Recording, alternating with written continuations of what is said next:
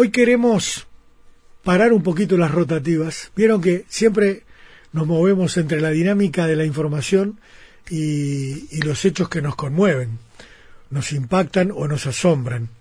Ayer a mí me pegó fuerte. Hay una cosa que yo no logro entender del Uruguay y de los uruguayos, o sea, de nosotros mismos, y es cómo personas que han dado una vida a una disciplina, sea en el arte, en las artes, o en la ciencia, o en el deporte, o en la política, o en, o en tantos quehaceres, eh, tienen momentos de tantas dificultades en la vida porque llega un momento que parece que no hubiera espacio para ellos o ellas y, y terminan de repente, en el mejor de los casos, cobrando una pensión graciable, como era el caso de, de, de este escritor, dramaturgo, eh, hombre de teatro, de una vida de teatro, Alberto Restucha, que murió ayer.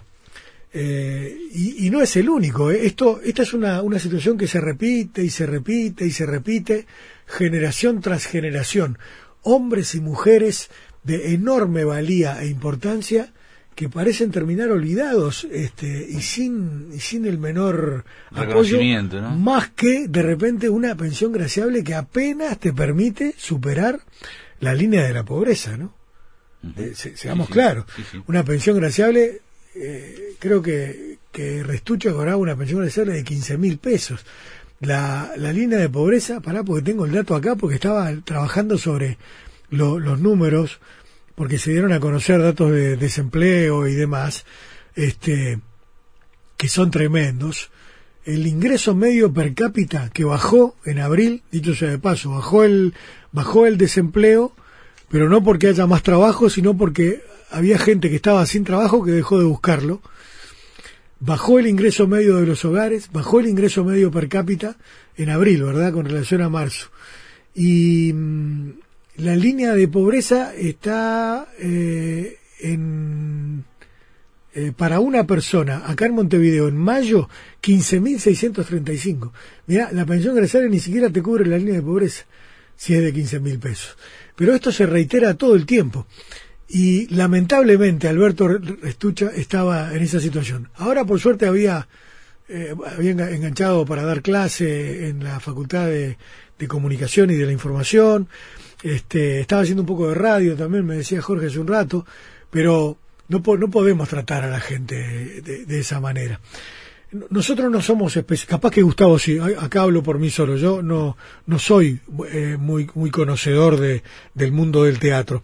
Por eso le pedimos a la actriz María Dodera, una notable actriz uruguaya, que nos dé una mano con un recuerdo esta noche.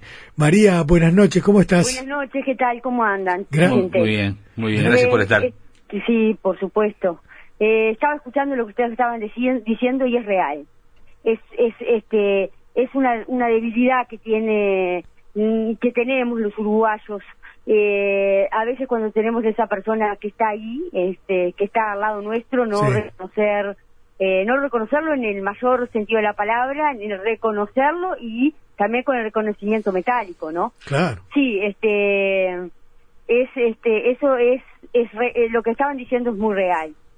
Y sí, este, se nos fue un grande. Siento que Uruguay está más pobre, siento que Uruguay está menos diverso, siento que Uruguay está menos brillante, porque se fue un genio, se fue un grande.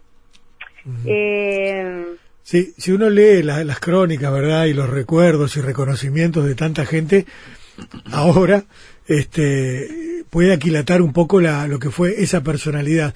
Pero, ¿vos, vos qué destacarías de, de ese hombre? Además fue multifacético, porque fue docente, escritor, actor, naturalmente. Yo fui, su, yo fui discípula, yo empecé en Teatro 1, yo me siento que él fue mi gran maestro. Y, él, yo creo, eh, en mi caso, yo soy directora, actriz y directora, ¿no? Eh, tuve el, honor de poder dirigir a él en, el gimnasio, que dirigir, él se dirigía solo, pero digo, eh, no, era es, es imposible dirigir un Restucia, pero eh, lo que eh, de él lo que puedo decir, lo que me enseñó la libertad, que el teatro es totalmente libre y es para eh, tenés la oportunidad de experimentar todas las libertades. Me enseñó que la creación está dentro de uno. Tanto que hablan de herramientas, está bueno, ¿sabes? Herramientas, escuelas para olvidarlas, mm, decía Restucia, para olvidarlas, porque la creación somos nosotros y está dentro de uno, y es como un manantial. Y ahí es, es, por eso debemos ser muy generosos en la creación, decía Restucia, porque siempre vamos a tener más creación. Era un tipo polifacético, era él y ella, era todo su cuerpo, era teatro. Él decía, él empezaba las clases diciendo, el teatro es asquerosamente material. Es tan material y es tan asquerosamente material que no nos, no nos permiten salir de la materialidad. El teatro es materia. Claro. La doctora Nelly Goitiño y la gran actriz Nelly Goitiño siempre decía que, obviamente, por lo que tú decís, María, no hay ninguna, la misma obra eh, desarrollada dos veces, son dos obras distintas. Por supuesto. Y, bueno, y allí se explica todo, ¿no? Sergio Blanco, por ejemplo, haciendo alusión al gimnasio que tú dirigiste mm. a, con, eh, con Gabriel Peveroni a, Alberto. Restucia nos hace entrar y no tenemos ganas de entrar. Luego nos echa y no tenemos ganas de irnos. Eh, la, provocación y el desacomodo eran su metodología, la incertidumbre su suelo y la transformación su esencia. Exactamente, lo hiciste perfecto. En el gimnasio estaba con Jan Prego eh, en escena, también otro gran actor. Eh, lo, escribimos para Restucia en sí, para que él pudiera hablar de su Teatro 1, de nuestro Teatro 1, de mi Teatro 1, y también sacar el dolor, ¿no? Que, que, que también eh, por la injusticia que tuvo Teatro 1, del no reconocimiento, cuando es uno de los teatros vanguardias de los 60 y dio una luz inmensa a toda la cultura uruguaya y a los jóvenes de esa época y a los que no somos jóvenes ahora. O sea, nos dio un camino inmenso. En ese, en eso, eh, escribió ese texto justo para Restucia. Entonces tenía parte de la obra y parte de derivaciones y las derivaciones es para que él utilizara su método, que era la improvisación, la improvisación de la escena. Y yo me acuerdo que yo trataba de dirigir a veces la escena porque a veces la obra duraba, la obra solamente era una hora veinte, pero una, una vez se nos fue a dos horas y media. Entonces yo trataba de, por medio de WhatsApp, eh, escribirle al otro actor que y lo iba marcando como en el fútbol, lo iba marcando en la, en la escena misma para que tuviera por lo menos una cierta eh, repetición, eh, función a función de algo. Fue maravilloso el gimnasio, creo que es una obra de arte, creo que es una obra de teatro que va a trascender. Lo que duele acá es que las cosas te hacen hablar de cuando ya no está, mm. que, eh, o sea, eh, nos damos nos damos cuenta de lo valioso que era cuando ya no está y estuvo mucho tiempo acá en en Río Negro y Durazno, en Río Negro y no me acuerdo, y es un poquito más abajo su casa, y estuvo tiempo que, que nos necesitaba y quizás no fuimos tan hospitalarios en ese momento. Eh, Duele. Hoy es un día que estoy bastante dolida. Este, a mí se me fue un maestro.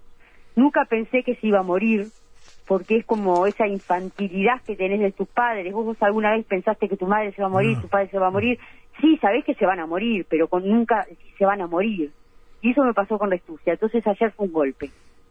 Claro. Eh, María, el, teatro, el otro día hablábamos con la presidenta de SUA. Y, el teatro está está desafiado hoy en día, ¿no? Porque está desafiado, claro, porque porque el teatro, yo le yo le decía a la presidenta, no no es momento de empezar a, a explorar caminos como el streaming, por ejemplo, como hacen algunos teatros en el mundo y me decía la presidenta, no, porque el teatro requiere el acto presencial, ¿verdad? Sí, sí, este, El teatro es, este, materia, es asquerosamente material. Es convivio, es presencia. Se completa con la otredad, se completa con el otro. Claro. El teatro no tiene sustituto y no va a morir como nunca murió.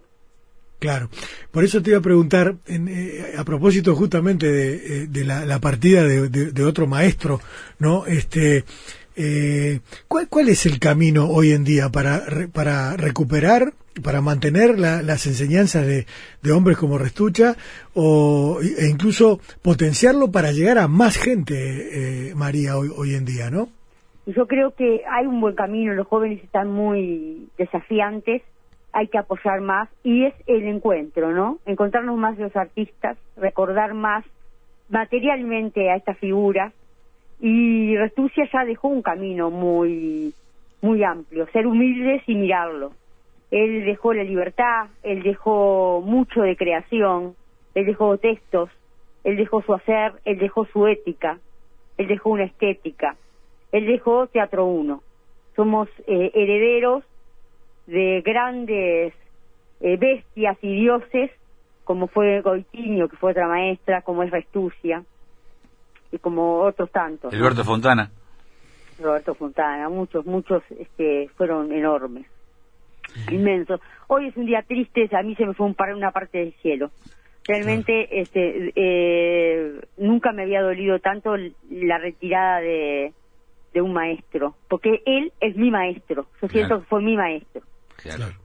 Y en el afán de ver ese medio vaso lleno y de, recordarlo con, con, cariño y, en, y en acción, qué mejor que recordarlo, por ejemplo, eh, a raíz de que recientemente se cumplieron 47 años de esa huelga general que mm. antecedió y que respondía a, los tiempos oscuros que se venían, en 1979, eh, cuando estrena un éxito rotundo, ¿no? Cuando eh, con la obra Esto es cultura, animal, coma, animal, ¿no? Allí desafiando las, las duras condiciones que la dictadura imponía a la creación artística, con idiomas inventados y lenguajes gestuales. fue espectacular, fue bestial, sí, esa obra fue bestial. Fue bestial. Y se nos fue, y se nos fue un 28 de junio, para que lo recordemos doblemente. Me voy el día de la diversidad porque la diversidad está presente. ¿Qué cosa, voy eh? presente a otro lugar. Es radical. Totalmente, sí. Los radicales nos dejan un sendero encendido. María, te agradecemos mucho por este ratito, por los recuerdos, por la charla. Este, y si no te molesta, de repente llamamos otra noche para hablar más de teatro, ¿sí? Cómo no, encantada. Dale, muchas gracias. Hasta muy pronto. María Dodera es actriz y este, bueno, y alumna de Alberto Restucha.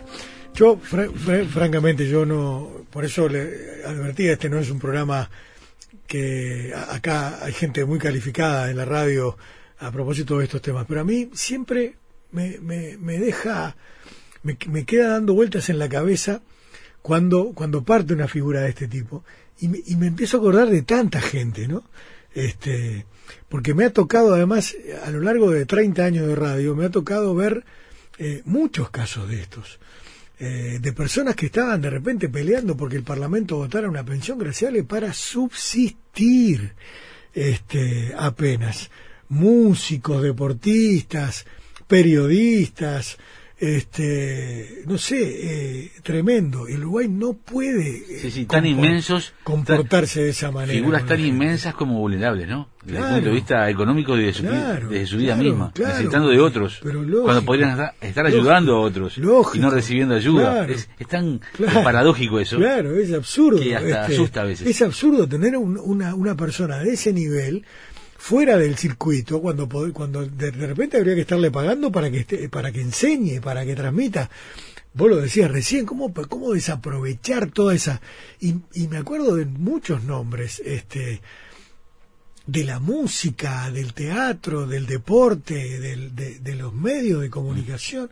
Me acuerdo, este, Graciela Posamay, sin ir más lejos, ahora por, por mencionar a alguien, eh, me acuerdo que en su momento y antes de, su muerte, este, eh, había, estaba peleando por una pensión graciable, viste, de una manera este, increíble, viste, este, digo, eh, es una cosa que tenemos que tenemos que discutir y, y valorizar distinto, viste. Eh, no ser, va de suyo que hay que apoyar a los artistas emergentes y a los periodistas nuevos y todo, todo lo, lo, lo, que están haciendo permanentemente, pero no podemos dejar tirados a los que han dado una vida en, en, en, todo tipo de actividades. Porque después parece que será necesario que ocurra otra muerte para que nuevamente se reflote un tema tan tan tan necesario ¿eh? y tan removedor para que eh, hagamos mea culpa muchas veces. Claro. ¿eh? Y en voz, en voz muy alta. Sí, claro.